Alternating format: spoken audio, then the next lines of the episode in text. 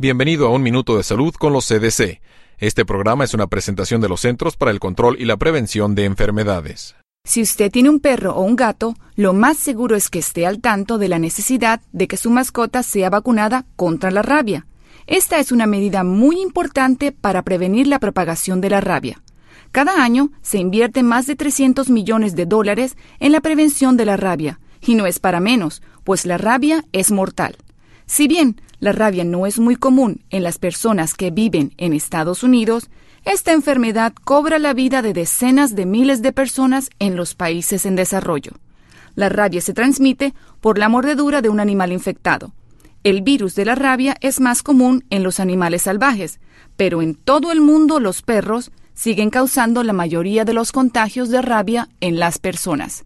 Si usted tiene un perro, un gato o un hurón, asegúrese de que estén al día con sus vacunas y manténgalos alejados de los animales salvajes. Para más información sobre la salud, visite www.cdc.gov